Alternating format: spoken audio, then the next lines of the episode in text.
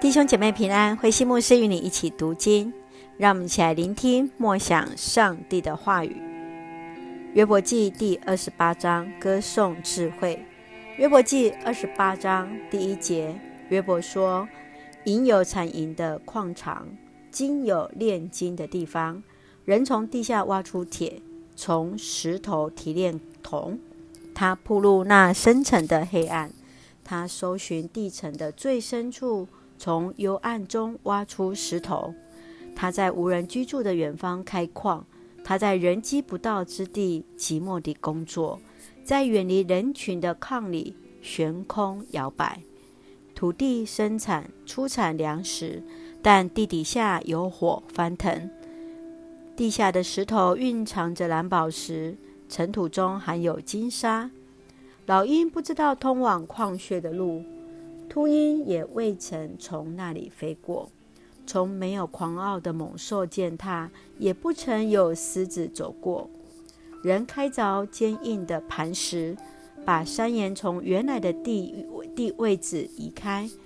他在岩石中挖出隧道，发现了各样的宝石。他探究河流的源头，使宝藏显露出来。然而，智慧哪里去找呢？名字哪里去学呢？智慧的道路没有人找得到，智慧的价值没有人知道。深渊说：“智慧不在这里。”海洋说：“它不跟我们一起。”金子不能购买它，再多的银子也不能换取它。纯金不能较量，珠宝也不能相比。它的价值远胜过金子，纯金和水晶也不能相比。智慧的价值远胜过珊瑚、水晶，智慧远超过红宝石。最好的黄玉不能较量，最纯净的金子也无法相比。那么，智慧的源头何处？明智到哪里去学习？众生都看不见它，空中的飞鸟也看不见，甚至死亡和毁灭也承认它们只风闻而已。只有上帝知道那条路，也知道哪里去找智慧，因为他的眼睛看到地极，观察天下的万事万物。当上帝赐威力给风，为海洋决定容量，定下降雨的季节，划定雷电的路线，那时候他看见，他已经看见智慧，也立定他，测验出它的价值。上帝向世人说：“敬畏主就是智慧，离弃邪恶就是明智。”约伯记二十八章在主题就是谈论到智慧，人无法靠着自己的智慧来认识上帝，除非有上帝的启示，否则人对于生命这种来自于上帝的智慧的创造所知道实在是太有限了。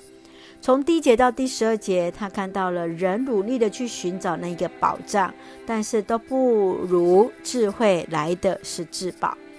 从十三节到二十节，人即使有能力去驾驭这浩瀚的汪洋大海，也不能找到最珍贵的至宝，也就是智慧。最后，从十二十一节到二十八节，智慧就是上帝，上帝就是智慧的源头。智慧绝对没有办法用那人间看为至宝的物品可以换取，因为它就是无价之宝。让我们一起来看这段的经文。让我们一起来看二十三节：只有上帝知道那条路，知道哪里去找智慧。约伯历经和三个朋友的一个争辩之后，他开始冷静下来，在寻找智慧。他知道智慧不等于聪明才智。那么智慧到底是什么？你认为智慧和聪明有什么不一样呢？OK，接下来我们再继续来看下去。接下来我们一起来看二十八节。上帝向世人说：“敬畏主就是智慧，离弃邪恶便是明智。”我们看见，只有上帝知道通往智慧的道路，因为上帝已经为我们预备那条道路了。敬畏上帝，也许被世人看为是愚妄的，却是最趋近智慧的。你认为为什么会说敬畏上帝就是智慧呢？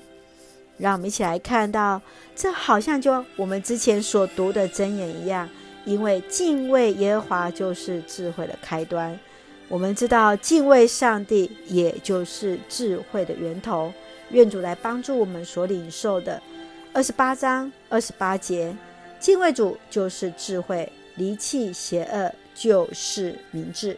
是的，愿这句话来成为我们的禁句，我们也把它背起来。敬畏主就是智慧，离弃邪恶就是明智。是的，愿我们离弃那邪恶的一切，就是那真明智。敬畏上帝，来得着那智慧。让我们一起用这段经文来作为我们的祷告。亲爱的天父上帝，谢谢主恩待我们，赏赐智慧，使我们明白你的话语和旨意。当我们自以为是，赐下谦卑，从敬畏你的当中得着智慧。智慧是你的赏赐，从主的话语能够更加认识你，使得智慧增长，善用智慧领人归向你。恩待保守我们弟兄姐妹身体健壮，灵魂兴盛。特别在接受疫苗当中，一切平安，赐下平安喜乐，在我们所爱的台湾，我们的国家，感谢主，祷告奉靠主耶稣的名求，阿门。亲爱的弟兄姐妹，愿上帝的平安与你同在，使我们重组领受智慧，重新得力。愿主的平安与同在，弟兄姐妹平安。